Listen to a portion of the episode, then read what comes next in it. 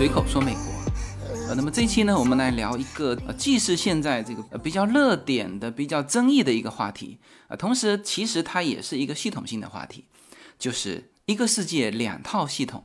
呃，那么今天我们会专门用这个抖音和 TikTok 呃作为一个例子来聊这个话题。呃，我刚才为了证实就是关于 TikTok 的一个问题啊，其实也是现在美国方面啊针对 TikTok 提出的一个。一个争议性的话题就是，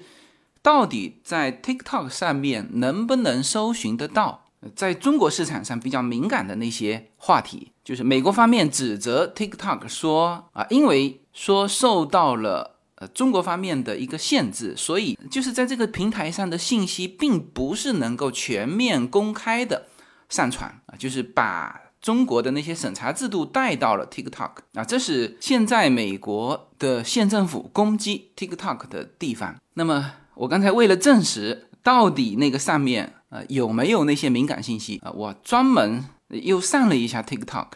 去查那个直接输入中文就可以查，你当然输入英文也可以，因为现在的嗯包括美国的 Facebook、Twitter、Instagram，你是都可以输入各国文字的。就是你只要你的手机上有那个输入法，你就可以输入你你们国家的文字。所以说，大家现在在 Facebook、Twitter、Instagram、TikTok 上面可以看到无数的语言。呃，就是每一个国家或者说每一个这个语言体系的这个使用者都可以很亲切的看到自己的这个语言体系。呃，所以这个是一个就是全球化的一个平台，TikTok。我赶紧要补一句哈，呃，就所有在海外的这个听众呢都知道 TikTok，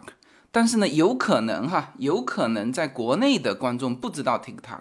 TikTok 是什么呢？它就是抖音的海外版，然后所有设计的模式跟抖音是一模一样，但是它和微信的区别就是，微信是一个系统啊，比如说我们到美国，你的这个苹果手机的语言体系如果是变成英文版。如果是变成英文体系，那你在下载微信的时候，它就变成 WeChat。但是微信和 WeChat 是一套系统，就是你们是连在一起的啊。我在 WeChat 上也可以找到我自己的微信号，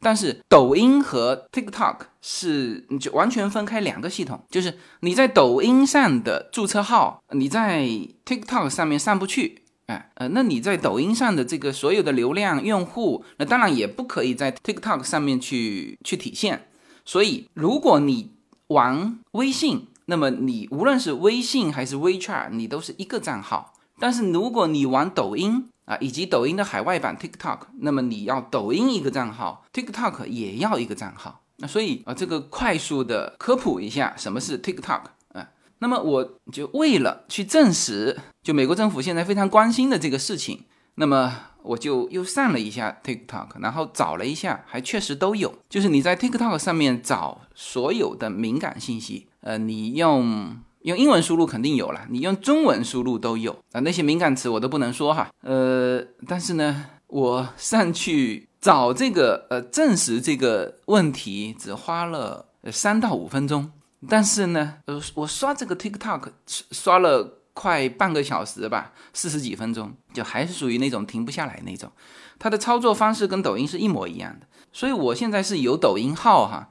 但是呢，我自己很少去上抖音和 TikTok 啊，就是感觉这个完全停不下来的感觉是会让你这个四十多分钟之后，你会觉得有点后悔的，就是呃，因为我现在时间很紧嘛。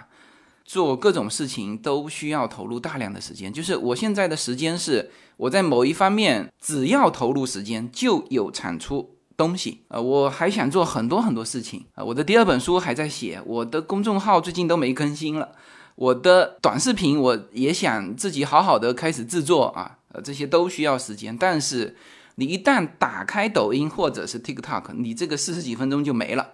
啊，我可能更希望说这四十几分钟拿来教我的孩子中文，就是感觉更有意义嘛。所以，我我现在是真的是不敢打开这个抖音和 TikTok，但是反过来也证明这个软件做的真的是好，就它会让你完全停不下来。所以呢，我们这期专门用抖音和 TikTok 来讲这个一个世界两套系统的这个话题，哎，我觉得这是一期很好玩的内容。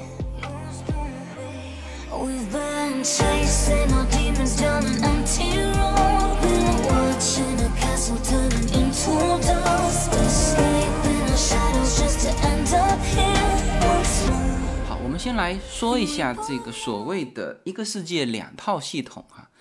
实际上，我当时在就是中国回来的那期节目里面就有提到这个，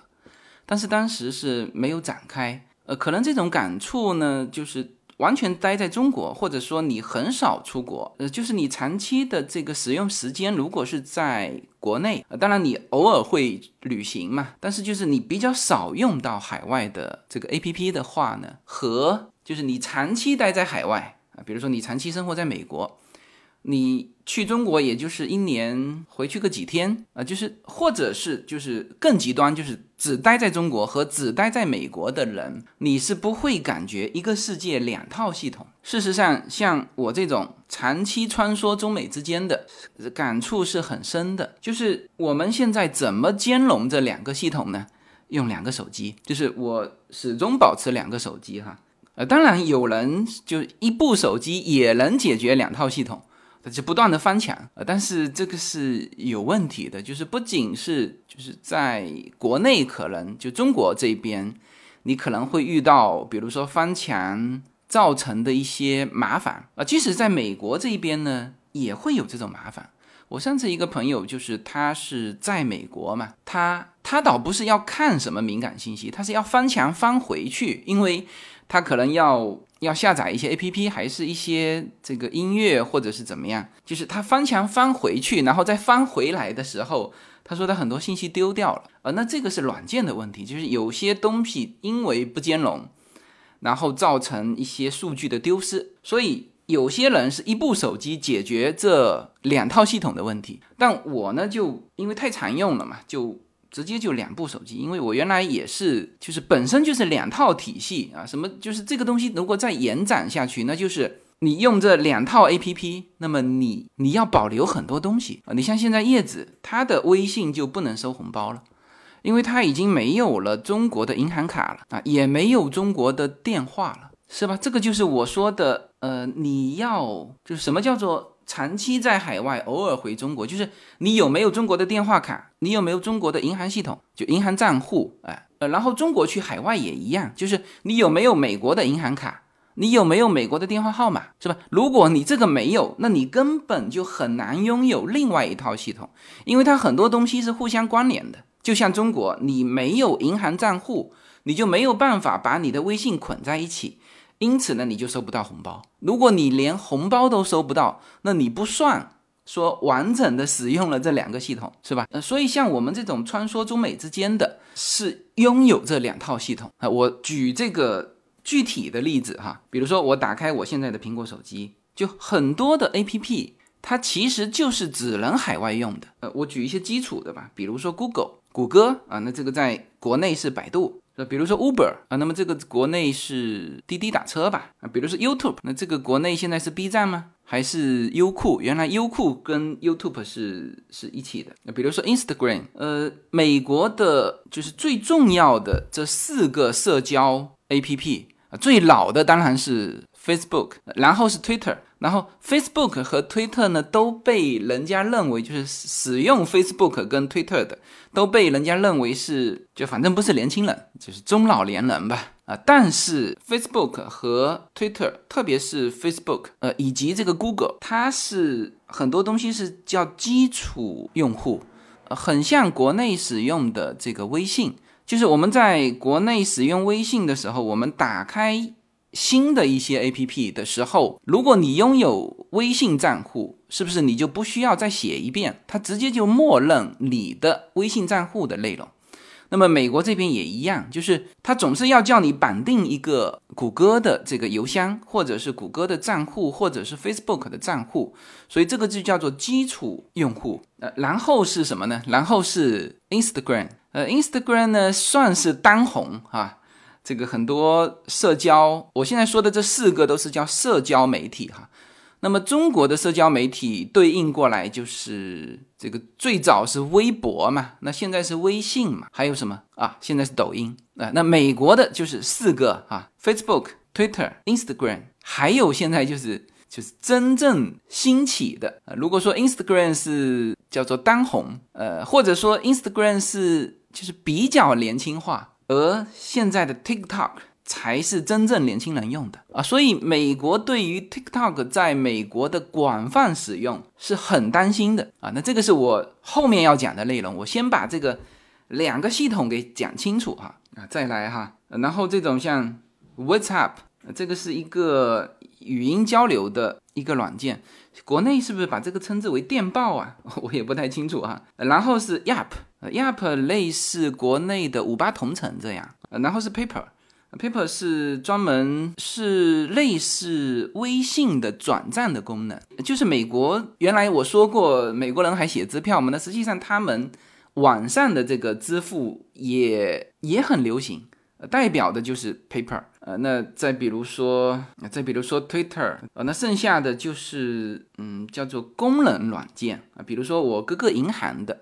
银行的 A P P，那这些呢，我就不太清楚，说是不是用在国内可以下载美国银行的 A P P，可能也不行哈。但是这个就呃就不涉及到强的问题，我觉得就是是平台的问题啊，可能它在。国内的这个平台上，它就没有，比如说像 Trace 银行的 APP，像美国银行的呃 Bank of American 的 APP 啊，那还有一些就是功能性的，我不知道 Zoom 是在中国有没有哈，有可能 Zoom 是两边，因为 Zoom 本身就是一家呃跨中美的，就 Zoom 的很多研发机构是在中国，那剩下的就是就是当地的一些购物软件，比如说 Wish，Wish 有点像中国的拼多多，比如说 Zero，Zero。是美国的购房，就是租房子和买房子的一个很重要的一个软件啊。那剩下的，比如说炒股软件，你可以直接用苹果的呃股票系统，也可以去下载像这种 CNBC 这种 app。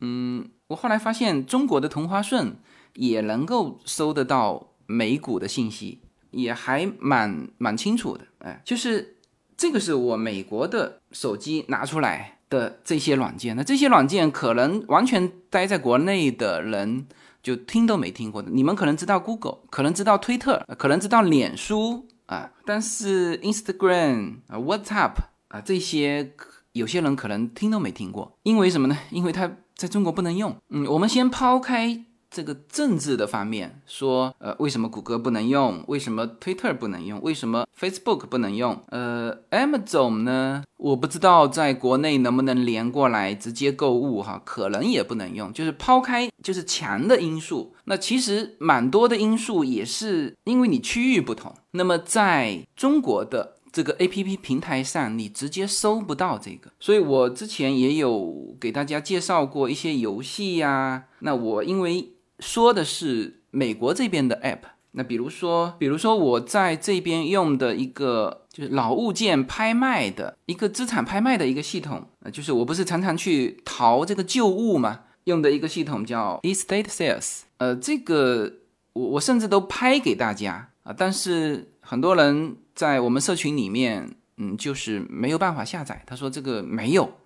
那没有，其实是因为系统的问题啊。那么这个是我拿起我的苹果手机，这里面很多的 A P P，可能在中国的 A P P 上就没有办法去搜到。我现在说的，呃，中国的 A P P 上没有办法搜到，并不是说苹果系统跟安卓系统的差别啊。你知道现在全球安卓系统，呃，这个用户量可能比苹果系统还多哈。因为它是一个开放的系统嘛，那所以呢，就是所有的版本，我刚才说的这些 Google、Twitter、Facebook、Instagram、TikTok，呃，包括 TikTok，在安卓系统上都是有的，你去搜它都有啊。但是呢，在国内的这个系统，你去搜它是没有的，呃，它直接就不跳出来了啊。当然我没有一个一个去试哈，呃，但是大概率这些是没有的。呃，这个再明确一下哈，我现在说的这个系统是。中国的系统和海外的系统，就是不是苹果的系统和安卓的系统。刚才说了，就是我刚才说到的这一些，因为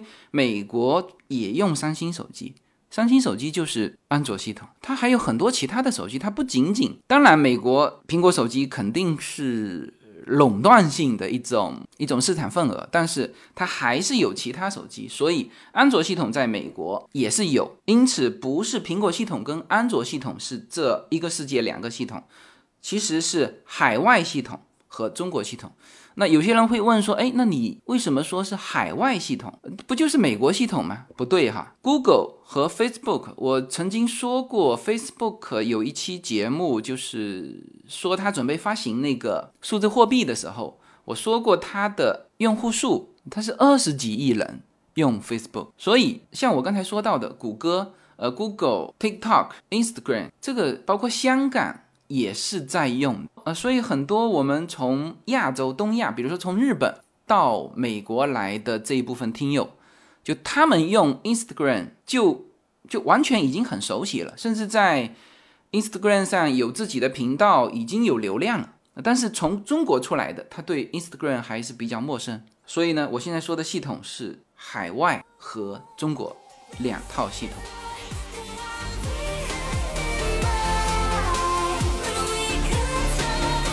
随口说，美国的听友大家好，我的新书《平行美利坚》目前已经在当当网、京东等各大网站均开始正式发售，同时在电子书 Kindle 上也已开始发售。那么这本书是随口说美国的第一本书，也是我个人第一本书。拨开迷雾看美国当下，中美两国恰是两条平行线。只有穿梭其中的人才能看清一切。希望大家支持这本书，现在就可以立刻在网上下单购到这本书。谢谢大家。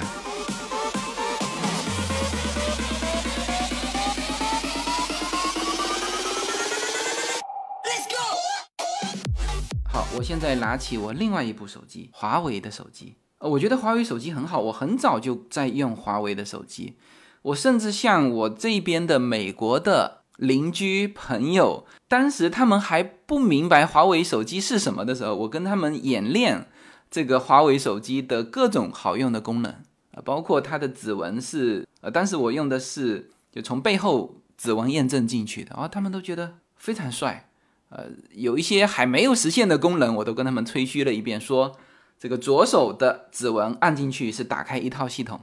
然后右手拿过来。食指按进去，打开的是另外一套系统，哇！他们听的下巴都掉下来了。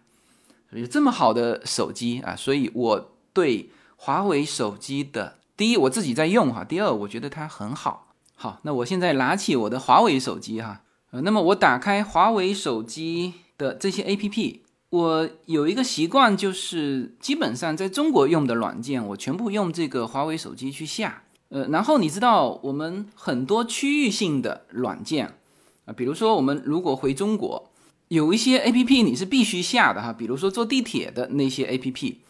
嗯，当然你也可以投币去买票，但是很不方便。那再比如说你回中国，如果你没有一个滴滴打车，是吧？你如果没有大众点评，那就是很不方便的啊。特别是交通的这个 A P P，呃，有一些是全平台的，有一些其实是很具体的这个所在城市的。那我的习惯是全部用我国内的这个手机去下，那就是之前的感觉就是就是可能有一些区域性的 APP 在苹果系统，特别是在美国的这个苹果系统上会收不到，就是之前有这种感觉。那因为有两部手机嘛，所以就没有用这个苹果手机去搜那些国内的 APP。呃，那我今天为了讲这期节目哈，就是我刚才现场。搜寻了，就是用我的苹果手机，而且我是在美国，搜寻了那些中国非常就区域化的那些软件啊，都不是说像美团、大众点评、什么滴滴打车这些软件哈，就是呃，比如说铁路一二三零六、上海 Metro 大都会，呃，像这种是就是只有上海坐地铁的才能够下载到的这种 APP 啊，甚至像这种。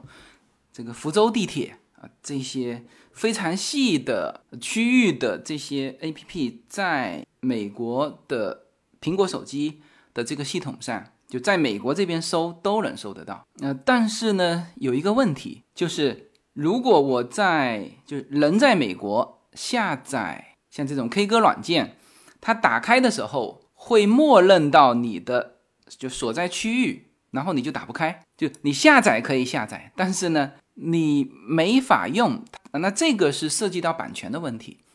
嗯，就是大家在美国，你的确是可以搜到很多呃国内的网站啊，但是就是比较正规的网站哈，大的网站你是打不开它的内容的。它就是说所在地那没有获得版权授权啊，就是因为这种就磕磕碰碰嘛，就是如果你在美国用就下载了国内的 APP。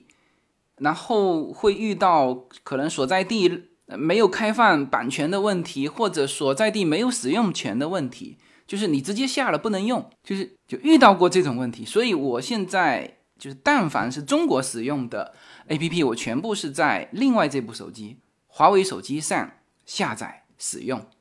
总之就是，如果你是一部手机兼容这两边的 APP 的话呢，就是有的时候你会这个翻墙会翻来翻去。就人在中国的时候，你要用海外的一些这个 A P P 啊，甚至是邮箱，这个要翻出来，这个大家都知道哈。我有一次就是我我回中国的时候，当时我是约我们就美国的一个会计师的朋友，就邀请他参加我们的深圳听友会嘛。那他呢，很不巧 把手机给丢了，嗯，然后他用两种方式，因为他平时习惯打我美国的电话号码嘛，但是他现在手机丢了之后呢，就是打不到我美国的电话号码，那他只能给我发 email，但是他的 email 又是 gmail 邮箱，他首先得登录自己的 gmail 邮箱，所以说他又搞了另外一个翻墙软件，先要翻出来登录他的 gmail 邮箱，才能用他的 gmail 邮箱给我发。这个邮件，那但是我我本身人在中国，我也上不了我的 Gmail，呃，所以他是左右联系不到。那那好在后来是联络上了啊，因为这个我很有经验哈，所以说我说起来是很熟悉。就是如果你连的是当地的 WiFi，你这一切就是你的电脑和你的手机就一切都没有。就是你的整个手机就等于是就废掉了，因为在美国的苹果系统很多东西底层逻辑是，比如说 Google 的逻辑是是 Gmail 的这个这个信息流，那你一接当地的 WiFi，那它这个链条是断掉的，所以你是接不到任何信息，也发不出任何信息。但是呢，如果你不接 WiFi，就是比如说我这一部。手机，我的手机卡是 T-Mobile。那 T-Mobile 跟中国电信还是中国移动，好像是中移动是有协议的，就是我漫游回中国是可以的，也不收我额外的费用。就是这个是 T-Mobile 给到我们的呃一个套餐哈，呃这个是很普通的套餐，就是你漫游回中国所用的所有的流量、电话，它都在那个套餐里面，你就不用去买什么额外的这个流量包。因为本身它在美国，T-Mobile 在像我的这个套餐在美国它是不限流量的，呃，所以我们常常开车出去是在我的概念里面应该是这个已经三四年了，没有去下载某个东西在手机上，到没有流量、没有 WiFi 的地方去打开看的这个感觉。我们全部是正常打开，就是我不管到哪里，只要有信号，也在那边看视频所以呢，我回到中国没有流量的一个一个限制，所以啊，这个时候其实你不要接你的 WiFi，就直接用漫游的流量，那么你的手机是可以用的。我说的是美国的手机哈，但是啊，有一点，它限制了你的流速啊，就是给你只提供了三 G 的信号，还是。二两 G 的信号，反正就是打开的很慢。但是呢，我回到国内，我可以看我的 YouTube，很慢而已。就是你把它缓存多、缓存久一点是可以的。那发 Twitter、发 Instagram、发所有的东西是没有问题的。就是你不要去接入当地的，就中国当地的 WiFi，你就可以使用你美国带回去的手机所有的流量。就是慢一点都能用啊，所以当时不是这个川普去中国访问的时候，川普发推特嘛，而且当时他心情很好，这个还把他在故宫的这个照片放在了他推特的封面啊。那这个中国的网民们都惊呆了嘛，是吧？这个不是说在中国不能发推特吗？他怎么能够这么方便的发？是不是给他的号码做了一个什么呃特殊处理？你很难对他的号码做特殊处理哈，因为这可能是他的机密哎。但是呢，他不用特殊处理啊，我回去我也能发推特啊，明白吗？是这个意思啊。所以这个是就是美国的系统回中国，你只要不接入 WiFi 还是能用啊。好，然后我说中国的系统到美国，呃，现在还有一个极具。这个热点的一个话题就是美国要把微信和抖音都停掉，就是大家可能啊只是隐隐是这么听说的哈，呃，我我现在给你说准确的哈，就是美国是不会把抖音停掉，呃，美国说的是怎样限制使用 TikTok，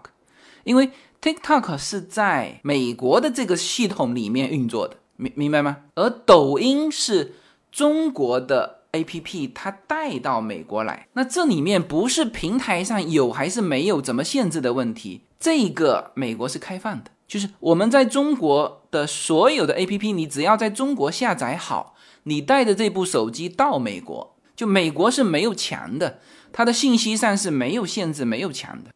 没有什么能够阻挡。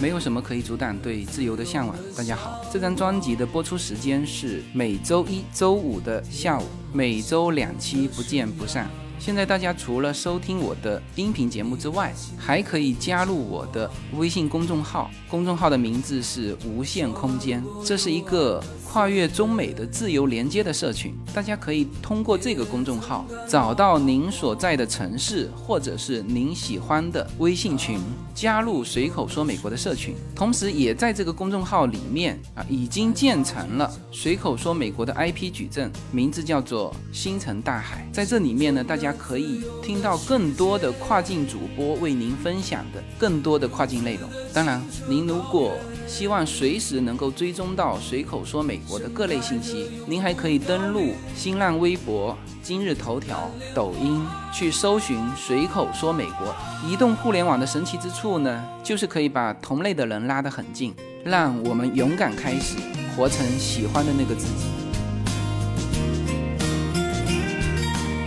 呃，然后刚才说到的这个中国的 APP 在美国下载下来，有的时候不能用。因为是版权的问题，主要是那些 K 歌软件啊、MP3 啊这一类的哈，就是就这一类的 APP，呃，我注意到哈，就是如果你是下载 APP 的时候，它系统默认的是你中国的地址，然后呢，你带出来的时候，你这个算漫游，在这个时候，就大部分的情况之下，你的版权是可以用的，或者说部分情况下吧，因为我试过，就是。有一些 A P P 在中国下载完和在美国下载装的这个 A P P，它打开的时候，在中国带过来的可以用，在美国的就不能用啊。所以这个我要很准确的说哈，美国要限制的是 TikTok，不是抖音。抖音它限制不了，抖音是中国的这个 A P P，是在中国平台上的 A P P，它带到美国也能用。然后呢，我们说微信，就是呃。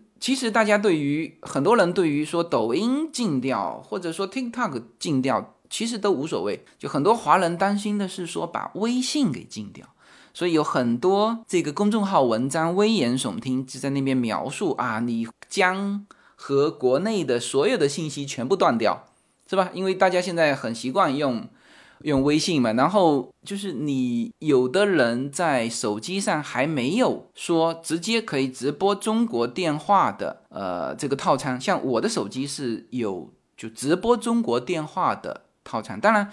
因为很少用嘛，现在很多都是拿起微信就直接语音播话播过去了，但是我还是保留了这个这套餐里面打回海外的一千分钟。的一个一个套餐，但有些人是没有的啊。然后呢，你什么邮箱？他们危言耸听的是说，呃，你国内的这个邮箱收不到 Gmail 发出的邮箱，不会哈。Gmail 是就是你在海外，你 Gmail 是开通的嘛，你发回去发到中国任何一个邮箱都是收得到的。但是呢，偶尔会出现一两下，就是有可能出现一些问题的时候，你确实收不到。但是。他的这个公众号就把这个事故当成是百分百的事情去说，啊，这是呃不对的哈。呃，然后这个微信为什么我说是呃不可能对它加以限制的？微信等于是刚才说到的抖音，就是你只要在中国下，因为微信是中国的版本啊，到了美国只是说你变成英文体系，就是你切换成，比如说你的手机，就有些人是手机切换成英文。的这个使用语种的时候呢，微信变成了 WeChat，但是 WeChat 还是微信，还是在中国的平台上的一个一个东西。美国是不可能把这个东西加以限制，因为它没有墙，你只要这个 APP 带进来，你使用是没有任何障碍。然后还有人说哦，你入境美国的时候最好把你的微信下载掉。那这个呢，说的是是什么呢？啊，这个又是干货知识哈。其实有两个群体，他们有下载微信的必要。下载微信不是说这个要把这个 A P P 的就变没掉，而是其实你涉及到敏感信息的时候，你把这些删掉啊。所以有些人我不知道为什么原因哈，说这个入境美国的时候就把随口说美国的这个群先退出来。那他可能，比如说是来赴美生子，但是呢，我们的社群里面讨论的话题就多了去了，是吧？有在美国怎么怎么生活的一些话题。那如果当然也是他担心的了，不见得都会哈。就是海关一检查他的，打开他的这个微信，发现，哎，你怎么这个群里面都在讨论在美国怎么生活？那难道你有留下来长期居住的想法，是吧？然后他就怕增加麻烦嘛，所以就先退出去啊，然后进来之后再加入。那么这是一类人，还有就是什么呢？还有就是你真的有什么秘密不愿意让海关知道啊？我不去说那些就涉及到政治敏感的东西哈，就比如说很简单，比如说你是留学生，就是就出现过这种案例，就是你你进来的时候说是留学生进来，但是打开你的这个微信或者是这个短信。大量的是买卖货物的信息，那这就会海关人员就会对你产生怀疑，你到底是进来留学的还是进来做生意的？呃，他其实这个把它还原回来是什么呢？作为美国海关来说，就是你进来的目的和你的签证要相符，只是这个，你都你自己都不用想太多，说哦你怎么样怎么样，不是的，就是说我之前就说过，就是 B one B two 进来的。就是旅游签证进来的，如果他的行李箱被打开，发现满满的都是展会信息啊，一些这个满满一箱都是宣传册，那你就存在着一个你进来的目的和你的签证不符，是吧？是这些问题啊，所以都不是说什么哦，你呃中国的 A P P 是不是带不进美国使用啊？完全不存在这个问题。所有的你看，我都来回穿梭无数趟，是吧？我都是两部手机。中国手机上，我我所有的信息我都全部保留着，呃，然后在美国这边使用任何中国的 APP 啊，支付宝啊，啊，微信啊，什么有道啊，啊，甚至是当地的啊，比如说电信营业厅啊，因为我还有中国电话号码嘛，偶尔还要缴费嘛，这些通通都正常使用，所以这个正好拿出我的两部手机是极具代表性，两部手机两套系统，是的。啊，现在这两套系统其实两边是互相可以使用的，呃，只是说你在美国境内的时候购买中国使用的这个 APP 啊，可以买，但是有的时候会涉及到版权的问题啊。然后你在中国的这个啊境内啊，就是下载美国的啊这些 APP 的时候，可能就直接没法下载，呃，甚至就是。最就典型的就是这个抖音和 TikTok，就是它为了这两套系统，它为了这两边就分别开发出不同的软件。就是在中国，它开发了抖音啊，在中国的境外，它开发了 TikTok。然后呢，我们会发现一点，就是在中国境内，它直接搜不到 TikTok；在海外，它直接搜不到抖音。就是你搜抖音，它就怕 TikTok 跳出来。然后你在中国境内，你搜 TikTok，它直接抖音跳出来啊，这就是非常典型的为了这两套系统啊，分别一样东西，等于是变成了两个软件啊。当然，这样开发它会丧失一些兼容性，就比如说你在国内的流量，你就海外这个圈子你就就是不能直接带出来，你得在新的 TikTok 上面再去积累你的流量，但是呢，它的市场客户是呃非常准确，呃，就是海外的就是海外的啊，境内的就是境内的啊。那么境内它可能有就符合中国的一些法律规范，那境外的呢，啊，它还真就能够做到全面敞开。那其实更关键的就是，因为我当时 TikTok 上来的时候，就是我知道抖音的时候，我在我的苹果上搜抖音是搜不到抖音的，就是 TikTok 就跳出来了。那我以为它跟 WeChat 一样，就是反正是一个软件的就中英文版本，我当时是这么理解的。但是后来发现不不是。就是进入 TikTok 之后呢，就是很明显就是欧美的所有的内容，就是因为你在中国抖音进去，你知道全是华人面孔嘛，或者说都是中国大陆的这个内容，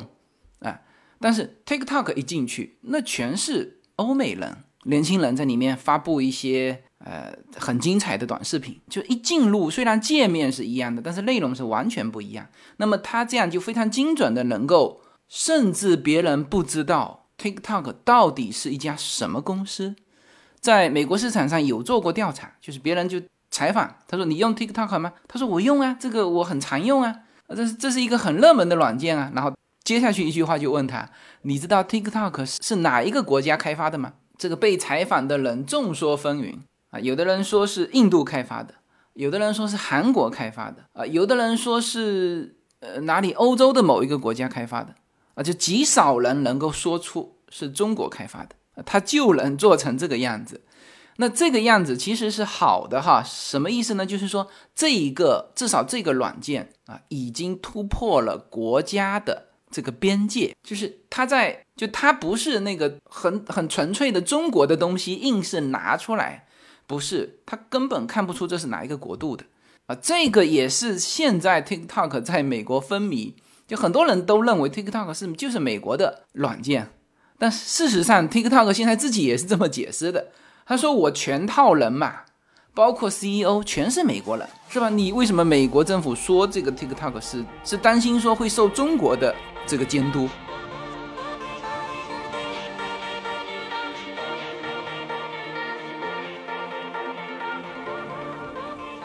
随口说美国的听友们，大家好。随口说，美国社群的第一个国际品牌商品 Yuna N Lin 品牌的加州初榨牛油果油，继美国市场热销之后，目前已经登陆中国市场。大家现在就可以在节目的下方找到我们社群自己的跨境电商平台的二维码链接，点击购买全新的加州初榨牛油果油单品礼盒装。自由军把。美国最优质的农产品直接连接到中国的餐桌，在自由军的无限空间公众号中，大家也能很方便的找到我们的中美跨境商城 Better Life 跨境电商平台，欢迎大家点击实现跨境购买。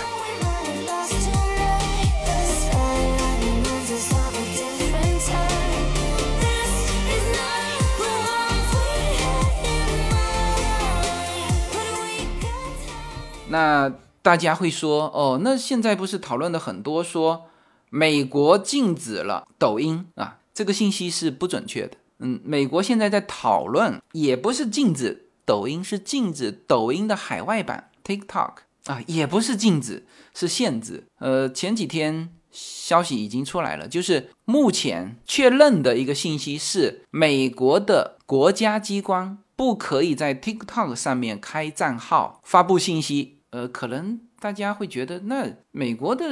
国家机关怎么会在 TikTok 上面去发布信息？呃，你错了哈，TikTok 在美国现在是很流行的一个软件，就是年轻人很喜欢嘛。所以大概在半年前，美国的 军队的征兵信息是美国军方在 TikTok 上面开了一个账号，然后用那个 TikTok 的美国军方官方账号发布了征兵信息。那因为他要他要征兵是真的是年轻人嘛？是不是？他在 Facebook 上当然也发布信息，在推特上也发布信息，但是呢，年轻人喜欢用的是 TikTok，所以美国军方也在这个 TikTok 上面发布这个信息。好，那么看来这个内容又要分成两期说了哈。呃，这一期呢，我们是呃比较具体的把一个世界两套系统给大家展开来了。那么这个系统指的不是苹果系统和安卓系统，指的是海外的系统和中国国内的系统啊。这里面在 APP 上，在使用上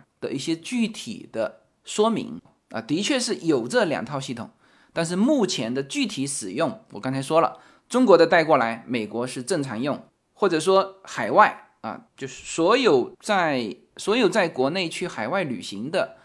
朋友，你到欧洲到东南亚是吧？你只要有接 WiFi，你应该会发现你的所有的系统就是 APP 是正常使用的。是的，这就是海外系统对于中国的 APP 的一个兼容。海外的 APP 啊，美国的 APP 到中国也能使用，并不是说完全不能使用，但是你必须在海外下载好。带到中国用你的流量使用是完全没问题的。好，那么这个就是呃花了一期的时间把两套系统说清楚了。那么下一期呢，我们会来聊呃到底美国担心 TikTok 什么？而要解释这个问题啊，其实要把美国社会、美国人他们不仅仅是说对 TikTok 担心什么，对于所有的这个社交媒体担心什么。你看，昨天、今天星期四嘛，昨天星期三，呃，非常大的一个新闻就是四大美国的高科技公司在国会进行听证会，啊，当然是这个视频连线的哈。哪四大呢？啊，这个 Facebook 跑不掉的啊，Amazon 苹果就 Apple 啊，以及这个 Google 啊，Google 它是用它的母公司就是字母表公司呃的这个来出席的，啊，他们在就是这四家。做的最大的现在高科技公司，在这个听证会上遭到了毫不留情的批评，在长达五个多小时的激烈争论当中，啊，共和党和民主党都对这几家公司的商业行为提出了质疑。那么，到底美国的民众、美国的社会、美国的政府怕什么？那么，针对 TikTok 的所有的担心，其实和美国针对目前美国自己的这个。这四家做的最大的科技公司是一模一样的理由和这个问题点，所以关于这个，就是我们把它平行展开，我想大家就真正明白了美国社会到底对什么担心，以及就是川普发推特被推特公司标注了这是不实信息，然后川普用白宫的这个推特账户发也被推特公司标了不实信息，那这里面体现了这个推特公司。就它的一个评判标准，以及就和我们特别是国内的听友，就是会产生巨大颠覆性的认知的，就是为什么？怎么可以这样？就是如果川普个人推特账户发被这个推特给屏，他不叫屏蔽哈，就是他给他特别标注这是不实信息，或者叫做叫事实错误，哎，那川普后来用白宫的。这个账户发也被推特在下面标事实错误，这对于国内的这个听友来说是一个巨大的认知上的颠覆。那我们就要通过这个事件去理解到底美国的这个这个言论自由和舆论监督和它的这个舆论环境到底是什么。下一期我们会把这些东西通通展开，会清清楚楚的告诉大家。这个美国社会在舆论方面是一个什么样的环境啊？这个对于我们现在去认知说美国社会对于 TikTok 的提出的这些质疑问题是有帮助的，好吧？那我们这一期的节目就到这里，好，谢谢大家。